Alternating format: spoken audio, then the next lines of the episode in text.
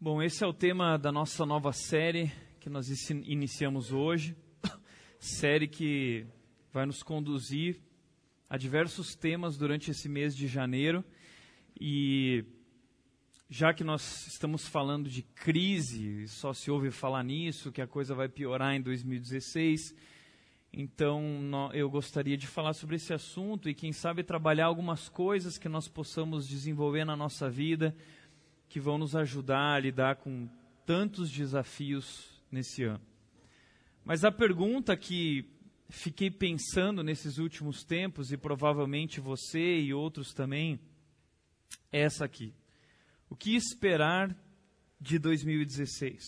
Como que vai ser esse ano, será? Recentemente nós tivemos a retrospectiva de 2015. Eu acho legal a retrospectiva. Às vezes fico até pensando se nós tivéssemos a oportunidade de ter uma retrospectiva do ano, no começo do ano, antes da, do ano acontecer, imagina como seria nós recebermos todas as notícias da lama, da corrupção, antes de tudo acontecer, de uma vez só, a gente ficaria realmente apavorado. Mas muita gente tenta fazer algumas projeções já para o ano, e nessas projeções, o que as revistas têm dito, e pessoas e jornalistas têm dito, em primeiro lugar, é que nós teremos em 2016 muito calor. Vai ser um ano quente. Apesar de que hoje não, não parece, né? parece que vai ficar tudo bem, mas diz que não, diz que vai fazer muito calor uh, e também vai fazer muita chuva. Tá? Então aquilo que o pessoal falava de que ia demorar 10 anos para a gente é, é, conseguir repor toda a água que tinha acabado com a seca, com aquele período de estiagem, que ia demorar muito tempo. Ah, já, aquela previsão já não deu certo, porque tem vindo chuva demais. Essa semana mesmo, Campinas alagou, norte e sul era um rio passando assim lá em Campinas, Valinhos alagou, São Paulo alagando toda hora, tudo que é lugar alagado, até aqui em Dayatuba muita chuva, cai árvore, é chuva para todo lado e vem muita chuva por aí, tá bom? Uh, também, além da chuva, além do calor, nós teremos um país em crise tá? País em crise na política, país em crise no governo, país em crise em diversas áreas, o que vai levar também a uma economia em depressão. Então não é um período bom para o nosso país nessa questão econômica. Com isso também, inflação e tudo mais, o custo de vida vai subir. O custo de vida vai ficar cada vez mais alto. Você que tem ido no supermercado, Uh, você percebe isso. Uh, a compra que antes nós fazíamos por um preço, agora a gente faz quase pelo dobro. E parece que a coisa não para de subir, subir, subir. E aí vem a notícia de que o salário mínimo só aumentou R$ reais, ou seja, é, dissídio para todo mundo esse ano a coisa vai ser feia, entendeu? Então o custo de vida está subindo e nosso salário está diminuindo as notícias não são boas, o que vai levar essa crise vai levar muitas empresas a, a, a demissões em massa, muito, empre, muito desemprego, e, e, a gente fica nessa incerteza: o que vai acontecer com a minha vida, como vai ser esse ano, como eu vou sustentar minha família, e agora? Por outro lado, além de todas essas notícias ruins, tem mais uma notícia que eu estava lendo na época também muito ruim, que é essa aqui. Em 2016, nós teremos ainda mais brigas nas redes sociais. Eu não sei se você tem percebido isso, mas as redes sociais estão se tornando um lugar muito chato. Porque só tem gente reclamando. Só tem gente metendo pau, só tem gente falando mal disso, falando mal daquilo, que isso aqui não dá certo, que isso aqui é ruim, que isso aqui, que não devia fazer isso, que devia ser. As pessoas só falam mal de tudo nas redes sociais, é todo mundo chato. Então, está realmente ficando cada vez mais chato mexer nas redes sociais. E parece que 2016 vai ser pior ainda, vai ter muita briga. Não, eu acho que é o fulano que está certo, eu acho que é o ciclano. E aí todo mundo brigando e não sei o quê, porque ninguém tem coragem de brigar frente a frente, falar a verdade. Todo mundo se esconde, né? Não, ou é aquele sorrisinho falso. Agora nas redes sociais todo mundo é Chuck Norris, né? todo mundo quer falar, todo mundo quer se achar o cara, não, eu falo a verdade mesmo, tal. Aí chega na igreja que, ui, tá aquela falsidade, né? Todo mundo dando indireta no Facebook, Jesus. É, rede social está se tornando uma coisa chata e pode ter certeza que 2016 vai piorar, tá bom? Vai piorar. Essas são algumas das notícias ruins que nós temos para o próximo ano. Por isso, essa série Guia de Sobrevivência. Como nós podemos sobreviver a tudo isso? E eu quero trazer alguns elementos que são importantes em uma situação de sobrevivência. E durante essa série a gente vai brincar muito nessa questão de sobrevivência. E hoje a primeira coisa com a qual eu gostaria de tratar e falar é que quando nós partimos para uma viagem, seja qual for essa viagem, especialmente uma viagem que enfrentaremos momentos difíceis, nós precisamos de um plano. Planos são importantes para qualquer pessoa que deseja sobreviver. Aliás, eu gosto muito desses programas de sobrevivência, de ficar assistindo. E uma das coisas que foi ensinado nos programas de sobrevivência é que a partir do momento que você percebe que está perdido no meio da floresta, ou seja onde for, em vez de você entrar em desespero e sair correndo, a primeira coisa que você precisa fazer é sentar no chão. Você para tudo, senta no chão e aí você tenta se acalmar. E quando se acalmar, você tenta não deixar as emoções aflorarem, mas usar a razão e usando a razão, você tenta estabelecer um plano do que fazer. E aí tem uma porção de coisas que você precisa colocar dentro desse plano, nós vamos falar sobre isso durante a série. Mas a primeira coisa que você precisa entender é: puxa, o que, que eu tenho? Quanto de água eu tenho? Qual é, a, qual é a, a, distância, se eu sei a distância ou não, se, qual é a direção em que eu preciso seguir. Eu não posso sair correndo de qualquer jeito, a, acabar em círculos, como a gente sempre vê nos filmes. Eu preciso de um plano, eu preciso é, pensar, eu preciso usar a razão, eu preciso ter uma estratégia para sair daqui vivo, para sobreviver diante dessa situação. Então eu acredito que os, o, um plano é importante para qualquer situação de crise, para a nossa vida, mesmo não em crise, eu acredito nos planos. Eu acredito nas metas de ano novo, eu acredito sim nas nossas resoluções de ano novo. Muita gente essa semana estava me falando sobre suas resoluções de ano novo. Uma delas foi a Lara, que estava falando que esse ano quer encontrar um namorado. E. É zoeira. Mas a gente estava conversando sobre resoluções e eu gosto disso. Eu acho legal a gente ter meta. Eu acho que isso motiva a gente, isso inspira, isso encoraja. Já ouvi muitos líderes falando: não, não tenha meta, simplesmente viva. Eu acho só isso a maior besteira do mundo, tá? Eu acho que nós temos que ter um plano sim. Planos são ótimos. Veja o que disse Amir Klink que é um empreendedor de expedições marítimas, na verdade, um navegador famoso aqui no Brasil. Ele cruzou o mundo já algumas vezes na sua embarcação. E ele tem livros escritos e ele dá palestras por aí. E numa dessas palestras, ele fala sobre a importância do planejamento para uma situação de sobrevivência. Ele diz: da experiência de exímio navegador, isso falando sobre ele, ele anotou um importante aprendizado sobre o planejamento dos viajantes do mar, que pode ser aplicado sistematicamente em qualquer situação. E aí, o Amer Klink diz o seguinte: depois das viagens, com suas inúmeras tormentas e desafios, o legado mais importante são as anotações feitas nos diários de bordo, que possibilitam para outras viagens a identificação de falhas e oportunidade de suas correções. Então, uh, o Amir Klink, nessa palestra, ele fala muito sobre essa questão de planejamento, de você anotar, de você pensar quais são as metas, como melhorar isso, como mudar aquilo. Planos são importantes, metas são importantes, e eu quero te incentivar a, a, a, realmente, se você ainda não fez isso, criar a sua lista de resoluções para 2016, criar suas metas para 2016 e colocá-las diante de Deus. Veja o que disse também o doutor Augusto Cury, quando ele disse: quem vive sem planos, objetivos, sem metas, sem ideais e sonhos, não sabe como lidar com suas fragilidades e lágrimas. Se você não sabe para onde vai, se você não tem um plano, se você não tem um ideal, um propósito de vida, você vai ter muita dificuldade em lidar com o sofrimento, com a dor. Por isso, planos são importantes. E a Bíblia já dizia isso há muito tempo. Salomão, em Provérbios 21, 5, ele disse o seguinte: Os planos bem elaborados levam à fartura, mas o apressado sempre acaba na miséria. A Bíblia é a favor do planejamento.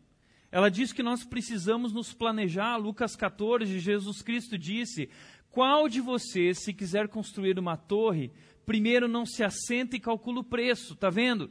Se assentar e pensar, calcular, planejar, buscar uma estratégia. Ou qual é o rei que, pretendendo sair à guerra contra outro rei, primeiro não se assenta e pensa se com 10 mil homens é capaz de enfrentar aquele que vem contra ele com 20 mil? Então, planejamento faz parte, nós precisamos planejar. E se você não tem um plano para 2016, eu quero te convidar a estabelecer um plano de vida para esse ano. Mas hoje eu não quero falar de como você deve fazer o seu plano de vida.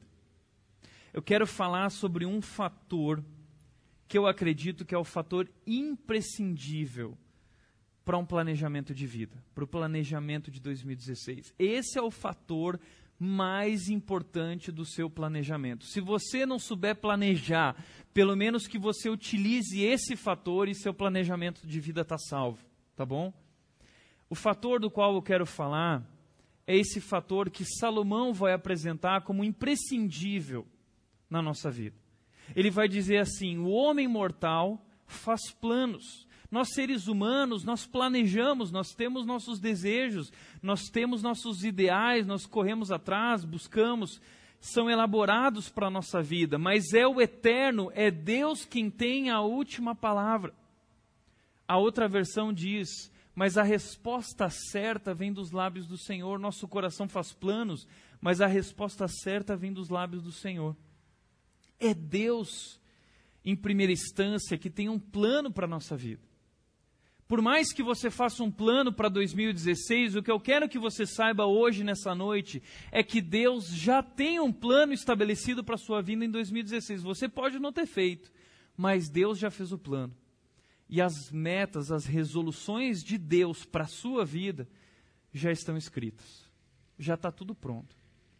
Portanto, eu quero te convidar hoje, nessa noite, a, antes de pensar no teu futuro, antes de pensar nas tuas resoluções, antes de pensar nas tuas metas e planejamento, você buscar a Deus como aquele que controla o, o, o tempo, os dias da nossa vida e buscar nele a sua direção buscar nele a, a, maneira de estabelecer esse planejamento. Eu quero te convidar a abrir a tua Bíblia em Eclesiastes capítulo 3. Eclesiastes capítulo 3, versículos 1 a 13.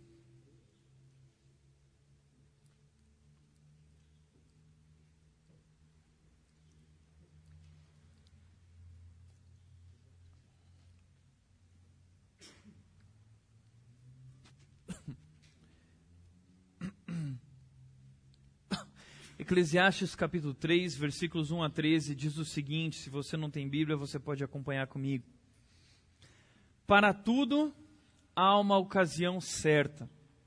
Há um tempo certo para cada propósito debaixo do céu. Tempo de nascer e tempo de morrer. Tempo de plantar e tempo de arrancar o que se plantou. Tempo de matar e tempo de curar. Tempo de derrubar e tempo de construir. Tempo de chorar e tempo de rir. Tempo de prantear e tempo de dançar. Tempo de espalhar pedras e tempo de ajuntá-las Tempo de abraçar, o texto continua dizendo, e tempo de se conter, tempo de procurar e tempo de desistir, tempo de guardar e tempo de jogar fora, tempo de rasgar e tempo de costurar, tempo de calar e tempo de falar, tempo de amar e tempo de odiar, tempo de lutar e tempo de viver em paz. Nós pulamos o versículo 9, vamos para o 10, que diz o seguinte: Ele fez tudo apropriado ao seu tempo também pôs no coração do homem, ele pôs dentro do nosso coração o anseio pela eternidade. Mesmo assim, ele, o homem, não consegue compreender inteiramente o que Deus fez. Descobri, Salomão falando, que não há nada melhor para o homem do que ser feliz e praticar o bem enquanto vive. Descobri também que poder comer, beber e ser recompensado pelo seu trabalho é um presente de Deus. Em cima da sabedoria de Salomão, eu quero te levar a entender três conselhos para o seu plano de vida em 2016. Na hora de criar suas metas, resoluções, de pensar no seu futuro, eu quero te convidar, em primeiro lugar, praticar esses três conselhos. Quais são? Primeiro, esse, isso aqui é baseado numa, numa mensagem que eu dei para os jovens esse ano. Eu estou aproveitando essa mensagem para trazer para nós. E o texto diz o seguinte: Eclesiastes capítulo 3, versículo 1 diz: Para tudo há uma ocasião certa, há um tempo certo para cada propósito debaixo do céu. Ou seja, primeira dica que eu quero trazer: esteja sensível para com o tempo de Deus em sua vida. Nós precisamos aprender a estar sensíveis ao tempo de Deus em nossa vida, porque, como diz Salomão, existe uma ocasião certa de Deus no seu planejamento, nas suas resoluções para a nossa vida. Deus já planejou uma ocasião certa, um momento certo, um tempo certo para cada propósito debaixo do céu. Ou seja, Deus preparou tudo já para a sua vida no ano de 2016. E tudo que você precisa fazer é estar sensível para compreender isso. Qual é a agenda de Deus para a sua vida nesse ano? Aconteceu uma coisa interessante recentemente com essa moça aqui chamada Ariadna Gutierrez. Ela foi Miss Universo de 2015 por dois minutos. Ah? Não sei se você assistiu o vídeo, mas foi realmente hilário. O que foi que aconteceu? A moça, o rapaz, o dirigente do programa lá do Miss Universo, anunciou que essa menina Ariadna tinha ganho o Miss Universo. Aí ela veio, ela chorou, ficou emocionada, oh, chorou, abanou, né? Ficou dando tchauzinho para todo mundo, recebeu a coroa, recebeu a faixa, recebeu o buquê e todo mundo comemorando. Quando de repente chegou o dirigente e falou assim: "Olha, desculpa, eu cometi um erro na verdade você não é a ganhadora, a ganhadora ela é das Filipinas, e aí a outra veio, e aí, né, pegaram essa, falaram, ó, oh, desculpa, pegaram a coroa, botaram na cabeça da outra. Foi uma situação, assim, que ficou marcada para a história do nosso universo, né? Agora, eu não sei se você sabe qual foi a resposta dessa menina, Ariadna Gutierrez, a resposta dela ficou famosa em todos os veículos, jornais de comunicação, jornais. A revista Época estampou bem grande isso em uma das páginas também essa semana.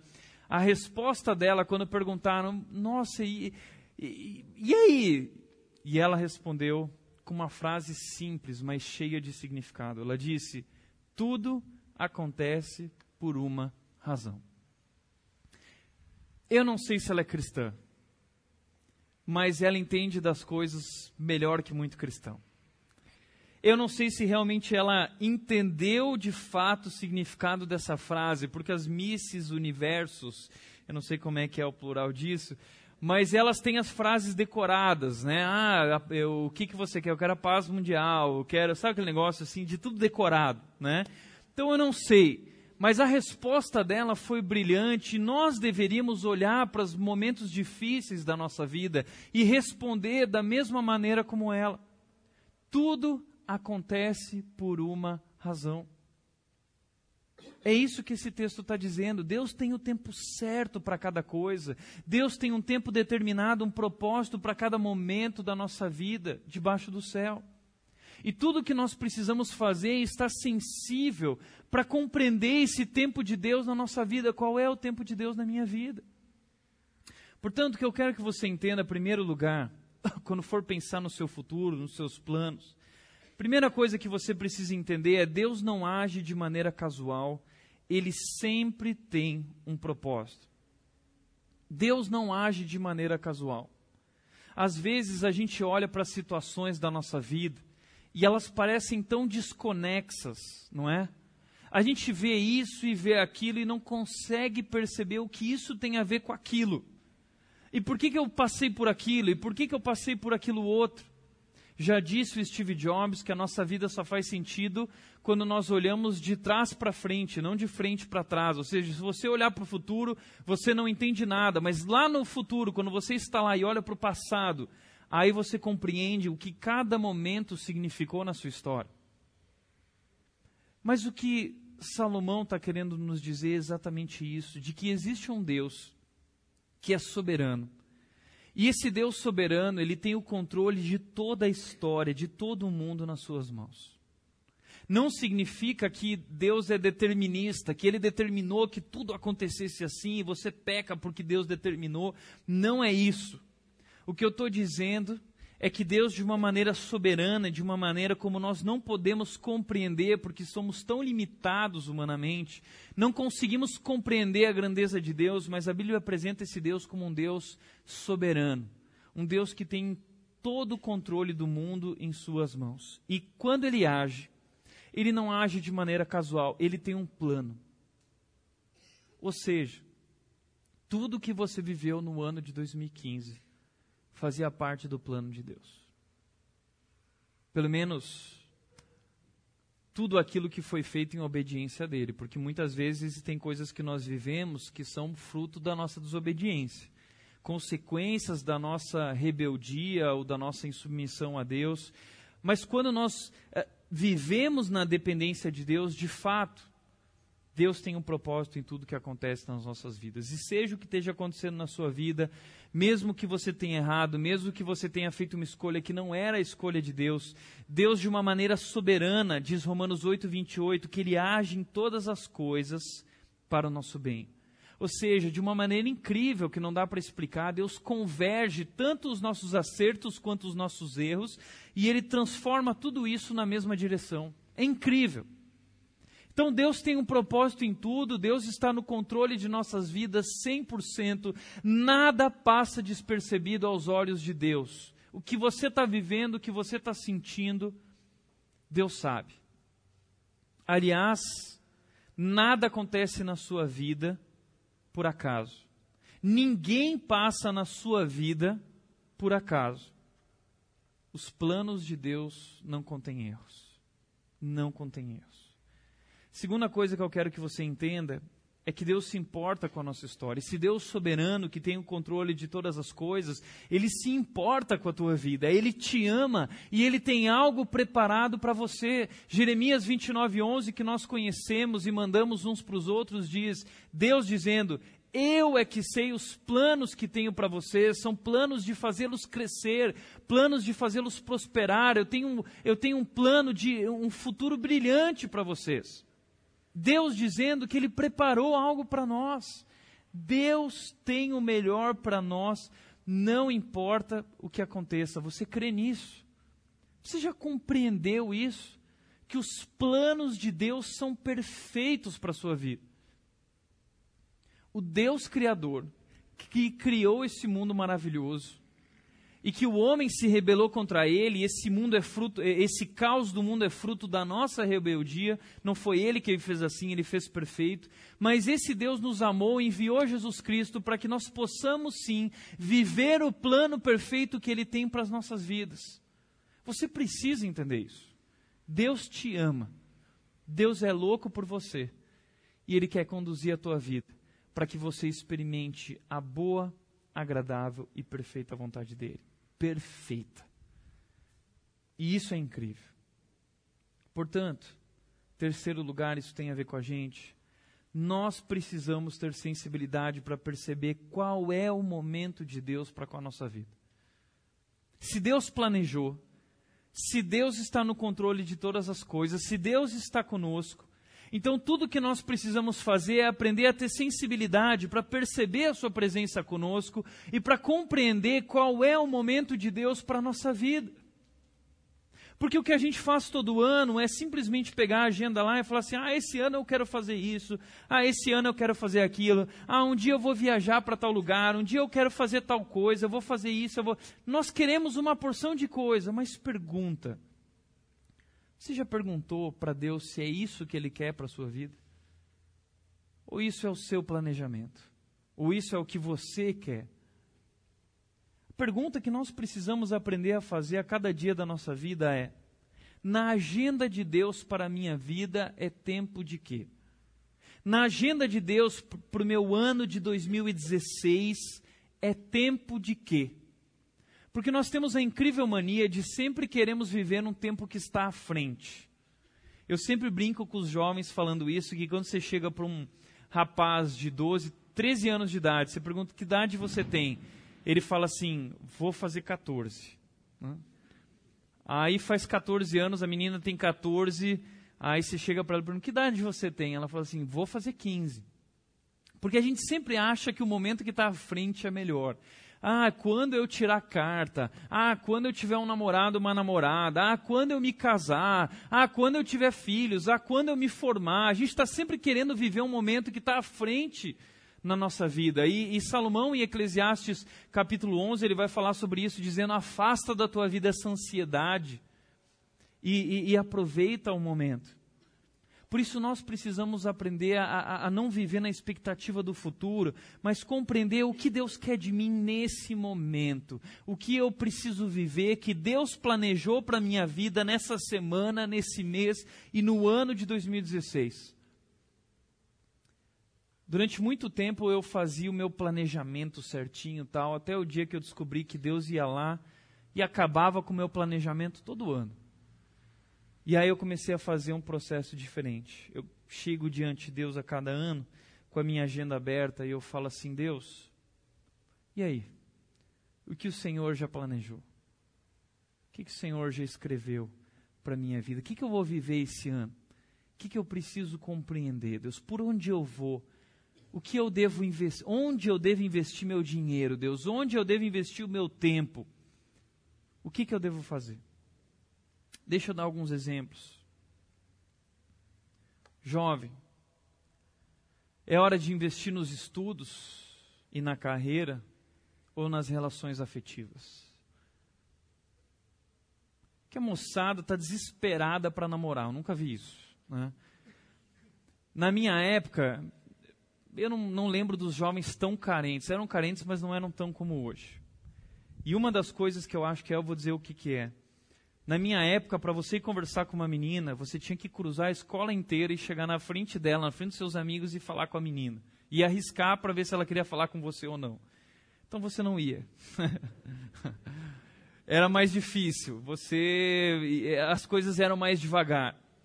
Hoje em dia existe WhatsApp, existe Facebook, e, e, como eu disse, atrás do Facebook, atrás do, do WhatsApp, todo mundo é Chuck Norris, né?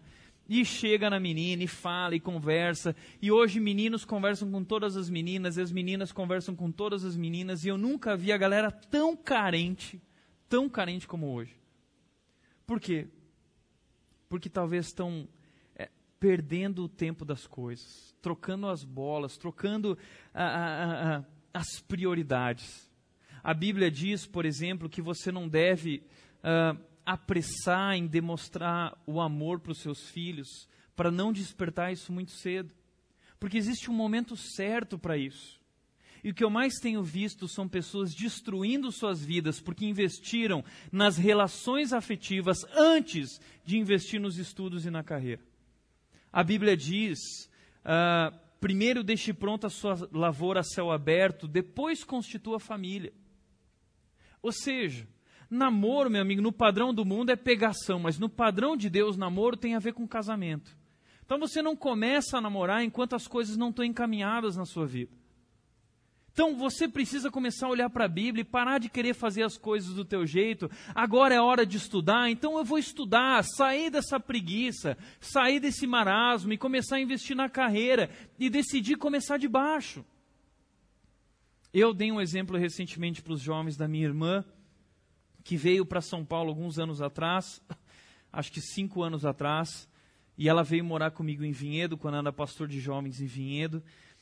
E ela não tinha uma profissão. Ela tinha acabado de se formar no colégio, no ensino médio, veio para cá e ela no Rio Grande do Sul tinha trabalhado como secretária, tinha trabalhado eh, na recepção de academia, tinha, tinha tido empregos assim.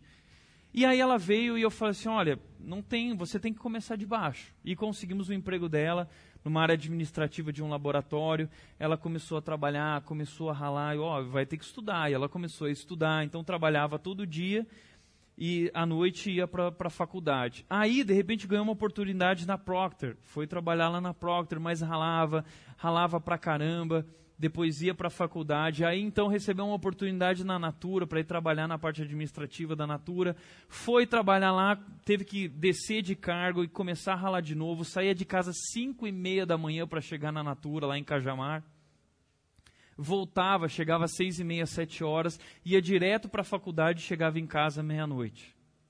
Aí me ligava, estou cansada, estou pensando em desistir, estou pensando, e a única coisa que eu falava para ela era, tempo de plantar, tempo de colher. Existe o tempo de plantar, existe o tempo de colher. O problema é que os jovens hoje, eles querem colher, eles querem colher todo dia, eles querem colher. Só que você precisa entender a lei da semeadura, jovem. Aquilo que você plantar, você vai colher. Se você não plantou, você não vai colher. Não vai ter o que colher. E não vai ficar choramingando, dizendo que a vida não te deu uma oportunidade, porque oportunidades são construídas e oportunidades são para aqueles que ralam, oportunidades são para aqueles que plantam. Então plante, trabalhe, acorda às cinco e meia da manhã e vai ralar até às sete. Sabe por quê? Porque essa é a fase. Por que, que Deus dá tanta força a um jovem na cidade? Você pode madrugar que você nem sente. Eu já passei dessa fase. Mas vocês estão nessa fase. Cara, trabalhe trabalha, trabalha, trabalha, trabalha, trabalha, estuda, estuda, estuda, trabalha, trabalha, e você vai colher. Minha irmã se formou recentemente, foi promovida na Natura, hoje está super bem. O marido dela, futuro marido, vou fazer o casamento deles em abril, também super bem lá na Natura, cristão. Uh, Deus abençoou ela em todas as áreas. Ela está bem, ela colheu. E aí eu virei para ela e eu disse assim: não valeu a pena. Ela disse: valeu acabou, ficou para trás, eu fechei aquele ciclo. Agora eu vou iniciar um novo ciclo. Sabe qual é o problema, jovem? Você ainda não fechou o ciclo. E se você começa um novo ciclo sem fechar o outro ciclo, isso vai gerando uma bola de neve, e gerando uma bola de neve. E a vida vai se tornando cada vez mais difícil, e cada vez mais difícil. E quando você vê, não tem mais jeito. Agora é hora de investir nos estudos, eu vou investir nos estudos. Mas isso não é só para os jovens. Casados, famílias, aí o bicho pega. Hoje, na agenda de Deus para a sua vida, nesse momento, é tempo de investir na carreira ou é tempo de investir na família? É tempo de dar atenção para o casamento ou é tempo de dar atenção para o trabalho? Porque às vezes é tempo de dar atenção para o trabalho, agora eu preciso me dedicar nisso, e talvez seja mas talvez não seja momento de dedicar no trabalho, talvez as coisas estão estáveis aqui, eu preciso lidar com as coisas instáveis daqui. Então nós precisamos aprender a, a, a, dedicar equilíbrio às áreas da nossa vida e não dá para fazer tudo. Ora você investe mais aqui, ora você investe menos aqui. Ora você investe mais aqui e ora você investe menos aqui. Não dá para fazer tudo. Você tem que abrir mão de algo. Você vai ter que se intensificar em algo em algum momento. Segundo lugar, na agenda de Deus para a sua vida, será que é tempo de perseverar diante das adversidades? Ou é tempo de abrir mão do que você está tentando e iniciar um novo capítulo? Porque a Bíblia fala muitas vezes que nós precisamos ser perseverantes. O problema é que a gente às vezes confunde perseverança com teimosia. Às vezes não, isso que você está fazendo não é o que Deus quer para a sua vida. E você precisa aprender a discernir se é perseverança ou se é teimosia, e para isso, vai estudar a Bíblia, meu amigo, vai conhecer a vontade de Deus e eu tenho certeza que Ele vai te guiar. Dobra o joelho. Mas talvez está na hora de começar algo novo. Talvez está na hora de baixar o padrão. Eu não sei. Talvez isso que você está tanto lutando, dizendo eu quero, eu quero, eu quero, eu quero, brigando para Deus, talvez você precise entender que não é isso e que Deus tem o melhor para você. Outra pergunta. É momento de ralar ou tempo de curtir? Existe o tempo de curtir. Deus trabalha. Ele trabalhou seis dias e descansou no sétimo. Ou seja, o tempo de ralar foram seis dias, o tempo de curtir foi um. O tempo de curtir é sempre menor que o tempo de ralar. Porque a gente curte o fruto da nossa relação, o fruto do nosso trabalho. Então, meu amigo, você quer curtir, rala muito. Trabalha muito. Se só querer curtir, nunca vai curtir. Vai viver na dependência disso e vai se frustrar. É tempo de lutar ou é tempo de perdoar? Qual é o tempo de Deus para sua vida? Será que não está na hora de perdoar aquela pessoa, de restaurar aquele relacionamento, ou é hora de continuar brigando? O que é para fazer? Mas o mais importante disso é eu buscar a Deus a orientação para Ele me dizer o que Ele quer da minha vida. Olha o que disse o pastor John Piper, ele disse o seguinte: é impressionante como muitas pessoas se consideram cristãs, mas não consultam a Cristo ao fazer escolhas. Tá cheio de crente assim. E na verdade isso não é crente. Veja bem que o pastor John Piper ele disse o seguinte: pessoas se consideram. Ele não disse que são. Porque se você não consulta a Cristo para fazer suas escolhas, ele não é senhor da sua vida. Então nós precisamos consultar a Deus em nossa vida para que nós possamos viver a sua vontade, o seu plano, e aí então nós seremos abençoados. Nós vamos ver isso durante a nossa série, o caso de Josué, quando Deus diz para ele: Olha, somente tenha o cuidado de ler a palavra e obedecer ela, e não se desviar dela nem para a direita e nem para a esquerda. Só então você será bem sucedido e você vai prosperar. Agora, nós queremos o sucesso, nós queremos nos dar bem, nós queremos curtir, nós queremos o tempo de colher, mas não estamos dispostos a fazer as escolhas que Deus quer que nós façamos. Se você quer a bênção de Deus, você tem que fazer do jeito de Deus. Não dá para esperar a bênção de Deus se não fizer do jeito de Deus. Por isso, minha dica para começo de 2016: redimensione a sua vida a partir da agenda de Deus. Deus tem um plano e um propósito perfeito para a sua vida. Segundo lugar, segundo conselho, curta os bons momentos e integre as adversidades como parte do plano maior de Deus em sua vida. Curta os bons momentos e integre as adversidades, momentos difíceis, como parte desse plano maior de Deus para a sua vida. E veja que o texto de Eclesiastes diz que existem tempos bons, e nós gostamos desse tempo, tempo de nascer, nasceu o filho, nasceu o neto, ô oh, curtição, ô oh, coisa boa. Tem que ver o Facebook do meu pai e da minha mãe, é só neto, neto, neto, neto. Essa semana eu fiquei chateado com meu pai, porque ele postou uma frase dizendo assim: se eu soubesse que servô era tão bom, eu tinha tido primeiro neto antes dos filhos. Pô, valeu, pai. Hã? Bem legal isso. Né? Tempo de nascer é, é muito bom. Tempo de colher. Ah, tempo de colher é maravilhoso. Tempo de receber décimo terceiro. A hora que chega o bônus. Pastor não tem bônus, né? Mas tem gente que tem. Oh, vida boa quando chega, tempo de colher. Tempo de cura, quando você vai no médico recebe assim, acabou, está 100% curado. É, é comemoração, vamos soltar fogos. Tempo de construir, coisa boa, vamos construir, tem dinheiro, construir uma casa bonita, suntuosa lá no condomínio. Tempo de rir, aquele tempo de juntar os amigos e dar risada e contar piada, relembrar momentos, tudo isso é muito gostoso. Tempo de dançar, tempo de abraçar, de procurar, de guardar, tempo de costurar, tempo de falar, tempo de amar. Ah, tempo de amar. Você está entendendo isso? Deus tem o tempo para você amar. Você não tem que ter uma relação afetiva o tempo todo, se você é jovem e não é casado ainda. Deus tem o tempo para você amar. E talvez o, o, o, as decepções, os machucados, feridas na sua vida, é porque você ainda não entendeu o tempo de Deus. E você está tentando adiantar e fazer do teu jeito. Tempo de paz. Mas a Bíblia também diz que existe o tempo de morrer.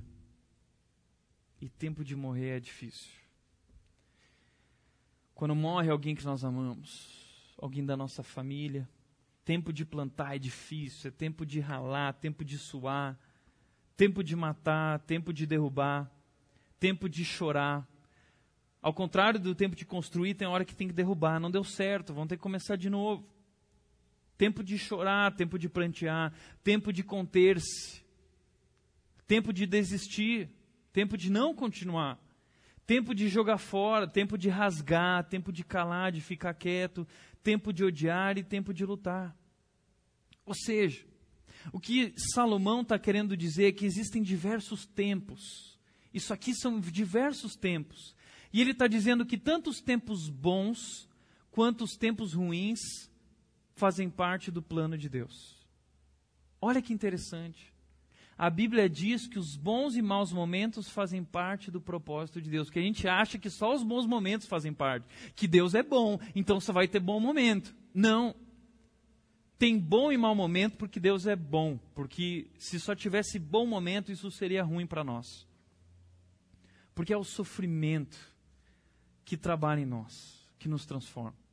Eu acho interessante que às vezes eu viro para algumas pessoas e pergunto assim: como é que foi o seu ano? Né, faço uma avaliação. E é interessante que a maioria das pessoas não faz a mínima ideia de. não tem critério para definir se foi bom ou não. A maioria das pessoas começa assim: ah, a 2015 foi, foi mais ou menos, porque teve poucas coisas boas. Mas teve muita dificuldade, sabe? Perdi o emprego, aconteceu isso, então não foi um bom ano. E aí eu falo assim: não, pelo contrário. Então foi um ótimo ano. Porque o que define se o ano foi bom ou não não, for, não são os bons momentos, são os maus momentos. É isso que a Bíblia diz. Eu uso sempre três perguntas para avaliar o ano. Primeiro, quando foi que a tristeza me visitou? Quando foi que a tristeza bateu a minha porta? Quando foi que, que a vida se tornou mais difícil? Quais foram esses momentos? Enumerar os momentos. Segundo, segunda pergunta. Como foi que Deus me visitou naquele momento? Como foi que Deus falou comigo naquele momento? Porque a Bíblia diz que Deus nos visita na hora da tristeza. Como disse C.S. Lewis, Deus sussurra em meio à alegria, Ele grita em meio à dor, ou seja, no momento da dor, Deus fala conosco, Deus trabalha na nossa vida, Deus usa o sofrimento para nos aproximar dEle. Então, pergunta: quando foi, o que, que eu ouvi de Deus naquele momento? Porque não teve um momento de sofrimento na minha vida que eu não ouvi a voz de Deus. Se você parar para perceber, Deus fala pra caramba no momento da dor. Isso é incrível. Terceira pergunta: o que eu aprendi? O que eu aprendi daquilo que eu vivi e daquilo que Deus falou e me ensinou? O que eu aprendi que eu vou levar para o resto da minha vida? E é isso que define quem nós somos, e é isso que define se o ano foi bom ou não foi bom. Porque a Bíblia diz que nós crescemos na casa onde há luto e não na casa onde há festa. Por isso que Eclesiastes, o Salomão disse, é melhor ir à casa onde há luto do que na casa onde há festa. Porque nós crescemos no meio da dor. Veja o que disse John Piper. Este é o propósito universal de Deus para todo o sofrimento cristão mais contentamento nele e menos satisfação no mundo. Porque no momento da dor nós nos aproximamos mais de Deus. E eu sempre sei que quando eu estou sofrendo, Deus está me chamando para estar tá perto dele. Entenda, o sofrimento é o cerne da história cristã. Se você se tornou cristão para não sofrer, você fez a pior opção da sua vida. Porque cristão sofre mais do que quem não é cristão. Muito mais. Eu vi isso da mãe do Robson quando a gente foi passar aí a virada do ano novo, depois do dia primeiro lá com ela jantar, ela falou isso. Foi brilhante. Cristão sofre mais do que não é quem não é cristão. Então, se você se tornou cristão para não sofrer, para ter um alívio, ai, eu vou viver só coisa boa, você cometeu o maior erro da sua vida. Porque o cristão sofre. Porque o sofrimento é o cerne da história cristã. Mas se você não entender que Deus tem um propósito com tudo isso, que Ele te ama, que Ele é com você e por você, o sofrimento vai ser terrível. Por isso entenda, Deus tem um propósito com o sofrimento, Ele te ama, Ele é por você, Ele é com você, e aí o sofrimento ganha uma nova perspectiva. E você pode então aprender a integrar os momentos difíceis que você não entende como parte desse plano maior de Deus para a sua vida, que é um plano perfeito. Veja o que disse o Tim Keller, outro pastor. O cristianismo ensina que há um propósito para o sofrimento. Ele pode conduzir-nos como um prego profundamente no amor de Deus e nos dar mais estabilidade e poder espiritual do que podemos imaginar. Como a gente cresce na dor. Como a gente cresce. É por isso que eu quero te dizer que, por mais que você fuja da dor e do sofrimento, uma hora ele vai te pegar. E quando ele te pegar, saiba que Deus está por trás disso, te abraçando e dizendo: Eu estou contigo. não importa o que aconteça. Eu sou com você. Dr. Augusto Cury também disse o seguinte: viver sem problemas é impossível. O sofrimento nos constrói ou nos destrói. E o que define se constrói ou destrói é você. A sua atitude, a maneira como você reage às dificuldades. Se você encara elas com fé, compreendendo que elas fazem parte do propósito de Deus, elas constroem a sua vida, você se torna mais maduro e mais parecido com Jesus. Se você olha para elas como ah, e reclama, e é ingrato, e, e, e não planta, e não corre atrás, e não se dedica, elas destroem você. Por isso, curta os bons momentos entregue as adversidades como parte do plano maior de Deus em sua vida. Terceiro, e por último, para a gente encerrar, Viva intensamente a sua vida, sem se esquecer que a sede maior de sua alma é pelo Deus vivo. Eclesiastes capítulo 3, versículos 12 e 13, Salomão continua dizendo: Descobri que não há nada melhor na vida para o homem do que ser feliz. Ah, sério, Salomão? O ser humano busca a felicidade. Ele diz: não há nada melhor do que ser feliz. É bom ser feliz e praticar o bem enquanto vive. Descobri também que poder comer, beber e ser recompensado pelo seu trabalho. Não é comer, beber e ser recompensado sem trabalho, é com trabalho. Isso é um presente de Deus. Ou seja, o presente de Deus na nossa vida é recompensa do nosso trabalho. Deus nos abençoa a partir do trabalho. Eu já ensinei esse conceito aqui, eu não acredito em abençoado, eu acredito em abençoado. Você tem que suar você se torna um abençoado. Deus honra, Deus te faz prosperar, Deus realmente opera muito mais do que nós podemos imaginar quando nós nos dedicamos. Mas quando ele fala de felicidade, ele está falando especialmente disso aqui. E eu quero que você entenda esse versículo que para mim ele é tão profundo. Salomão diz: Deus fez tudo apropriado ao, seu tempo. E ele pôs no coração do homem, dentro de nós, uma coisinha que se chama eternidade. E esse anseio que ele colocou, é um anseio que ele colocou. Sabe o que, que é? É anseio por Deus. Ele colocou dentro de nós essa necessidade por Ele. Ele colocou dentro de nós esse negócio que, que deseja Ele.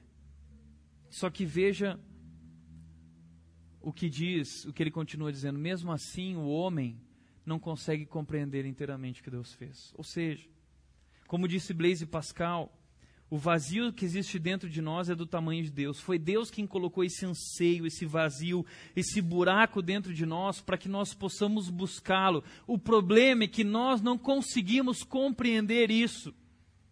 E aí nós saímos buscando na vida algo que satisfaça, algo que supra esse vazio, algo que sacie a nossa sede de felicidade. E saímos comprando carros, e saímos construindo casas, e saímos ah, em grandes empreendimentos de vida, buscando relacionamentos, buscando que um homem satisfaça, que uma mulher satisfaça, buscando que os filhos satisfaçam, mas nada vai satisfazer, porque a Bíblia diz que Ele pôs no nosso coração um desejo por Ele, e pela eternidade com Ele, e pelo tempo com Ele. O que você deseja hoje, Deus vai te dar, mas não agora. Você só encontra nele ao orar. Mas Deus, como nós cantamos aqui, Deus tem reservado a mesa do reino um lugar de alegria, um lugar perfeito. Deus pôs, o nosso coração clama pela eternidade. Essa vida que você quer viver aqui no mundo, sabe por que não está dando certo? Porque Deus não planejou para você vivê-la aqui. Deus planejou para você vivê-la lá. E aqui é momento de trabalho, Aqui é momento de ralar, aqui é momento de dedicar sua vida para Cristo, para que o nome dele se torne famoso, para que todos um dia possam se sentar naquela mesa, na mesa do reino. A vida que você deseja, ele planejou para a eternidade. Nós precisamos aprender a esperar. Nós precisamos aprender a ter paciência e aprender. Então, se esse não é o tempo para minha vida agora, dessa perfeição que eu busco, o que, que é então? Então o que eu quero dizer é viva intensamente a sua vida. Eu sou intenso, a Nath sabe disso, eu sou intenso em tudo que eu faço. Mas de uma coisa eu sei. A sede maior da minha alma é por Deus. E nada pode satisfazer isso senão Deus. Só Deus. Só Deus. Como Davi disse no Salmo 42, a minha alma tem sede do Deus vivo. Eu não sei o que você quer fazer em 2016, o que eu quero te dizer é que isso não vai te realizar plenamente. Eu tenho certeza. Porque a única coisa capaz de te realizar plenamente é Deus. Você foi criado para ser assim. E enquanto você não buscar a Deus, você não será completamente feliz. Por isso que o John Piper disse: lembre-se, você tem apenas uma vida e foi feito para Deus. Não a desperdice. Não a desperdice. Você só tem essa vida. E você foi feito nessa vida para se dedicar ao propósito de Deus, para a missão de Deus na sua vida. Não desperdice a sua vida. Para refletir e praticar. Em primeiro lugar, você tem consultado a Deus antes de fazer as suas escolhas? Ou quem toca a sua vida é você? Ou o gerente da sua vida é você?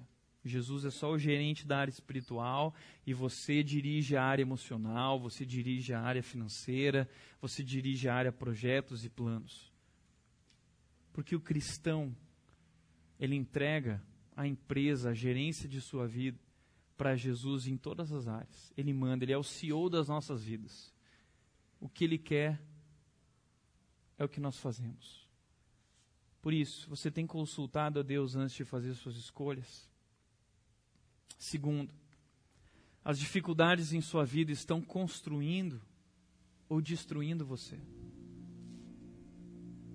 Você só é quem você é por causa das situações ruins que aconteceram na sua vida que te moldaram. E elas te moldaram para ser uma pessoa amargurada ou elas te moldaram para ser alguém que tem fé? Alguém que já passou por inúmeras situações em que não tinha saída, mas Deus, de uma maneira milagrosa, interveio. E você viu que Deus é real, e você viu que Deus é poderoso.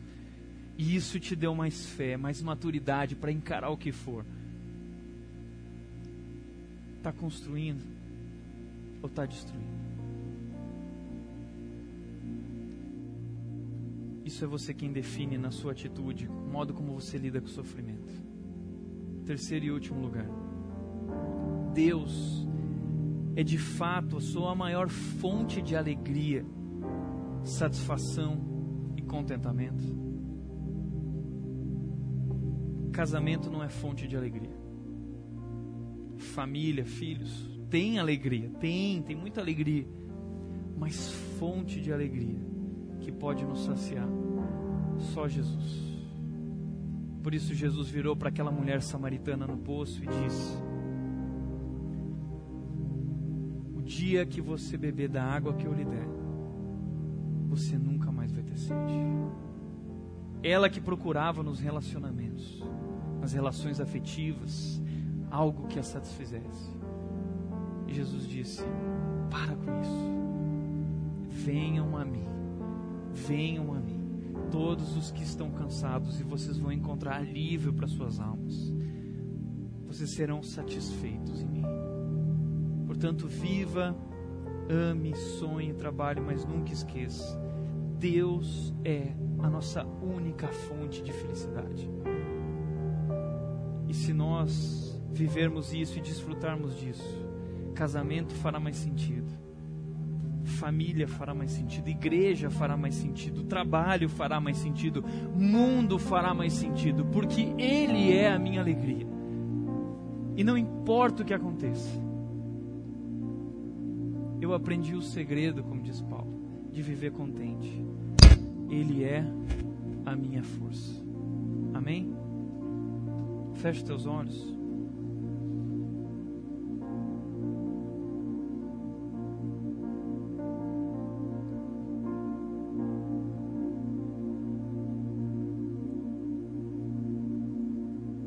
convidar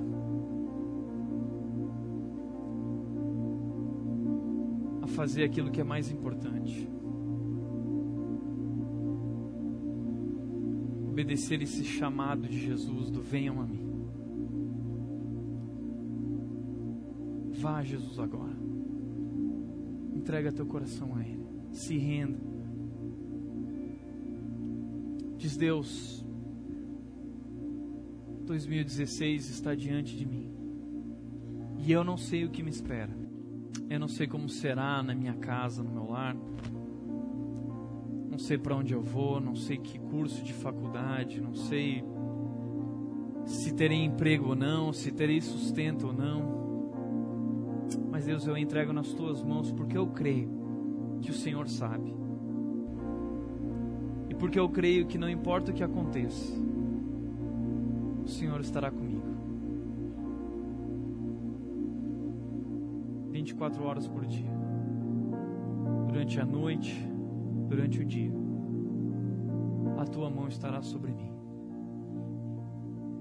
me abençoando, me protegendo, me guiando.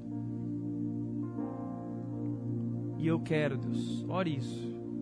Eu quero, Deus, aprender a me satisfazer em Ti. Pai, viver não é fácil. São tantos os desafios que a gente tem pela frente.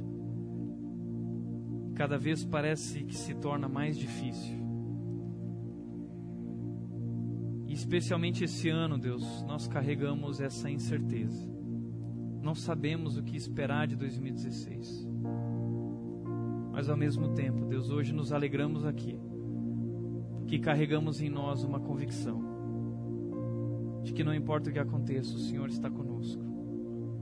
Por isso que nós oramos, Deus, é vem sobre nós e derrama a tua graça e derrama o teu amor e nos conduz e nos guia, Pai, na direção dos teus planos e dos teus propósitos para a nossa vida. Nós queremos experimentar, Deus, a tua boa, agradável e perfeita vontade de Deus no meio do caos, no meio desse mundo perdido, no meio das trevas, no meio da escuridão, no meio de tantas inseguranças e incertezas. Nós queremos confiar em Ti e nós queremos é, caminhar em Ti seguros, Deus Portanto, vem e assume o controle das nossas vidas nesse ano. E nos conduz na direção dos teus planos. Pai, essa é a nossa oração.